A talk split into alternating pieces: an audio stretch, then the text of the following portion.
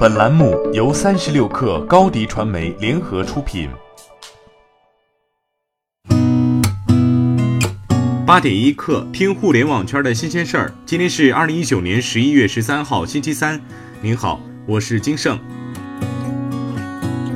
首先来关注新能源汽车。新能源汽车正遭遇寒冬，半路杀出来的恒大反而造车造得火热。在昨天召开的恒大新能源汽车战略合作伙伴合作峰会上，恒大董事会主席许家印表示，恒驰第一款车恒驰 ONE 在二零二零年上半年亮相，二零二一年量产。此次发布会上，恒大和以往一样高调秀了一把朋友圈，宣布与全球前六十大汽车零部件供应商签署战略合作协议。此前，恒大还与来自经手过奔驰、宝马、保时捷、兰博基尼等豪车品牌的十五位世界顶级汽车造型设计大师，成立了恒大新能源汽车造型设计专家委员会，为恒驰全系列车型提供造型设计。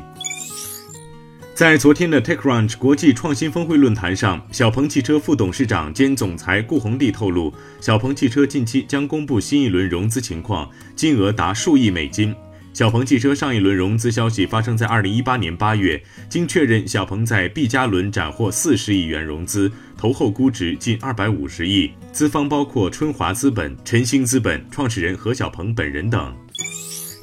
自从小米将华为视为假设敌之后，就和手机相机较上了劲儿。据外媒报道，近日国家知识产权局资料库中曝光了一组小米可折叠式手机的专利信息。信息显示，这款手机拥有五颗横向排列的摄像头，这五颗摄像头在两侧屏幕的上方都正常使用，并且既可用作前置，也可充当后置。这款手机与此前公开的环绕屏概念手机小米 Mix Alpha 较为相似，但 Mix Alpha 采用的设计是在背部保留了竖排相机模组。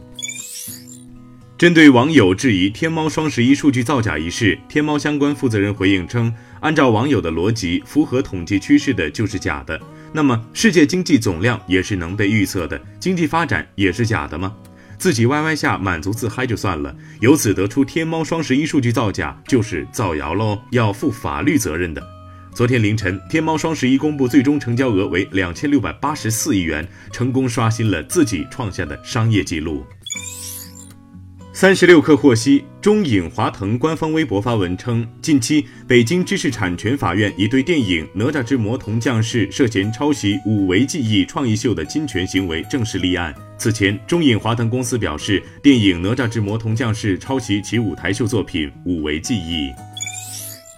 对于南京一网约车司机深夜捅刀乘客事件，滴滴出行回应称，对于乘客王先生的遭遇深表歉意。滴滴表示，对这笔订单的车内录音进行核实，乘客在行程中要求司机超速行驶，遭到司机拒绝后，双方发生了口角，随即升级成了肢体冲突。目前案件还在进一步侦办中，平台正积极配合公安机关查清事件真相。滴滴表示，接下来将加大对司机进行安全和平台规则教育的力度，引导司机和乘客文明理性沟通。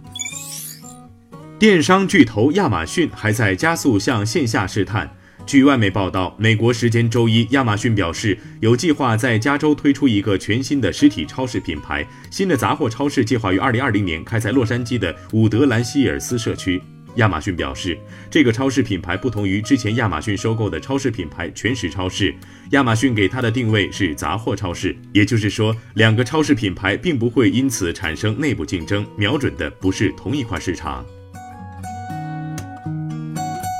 八点一刻，今日言论：瑞银发表二零二零至二零二一年全球经济与市场展望报告显示，预计二零二零年全球经济复苏。针对股票市场的表现，瑞银预测上半年疲弱，下半年好些，美股将震荡跑赢欧股。同时，瑞银看好的其他市场包括日本、中国及英国，而对澳大利亚和除中国外新兴市场持谨慎立场。但可能在二零二零年下半年之前都不大可能具备价值股全面复苏的条件。好，今天咱们就先聊到这儿。编辑彦东，我是金盛，八点一刻，咱们明天见。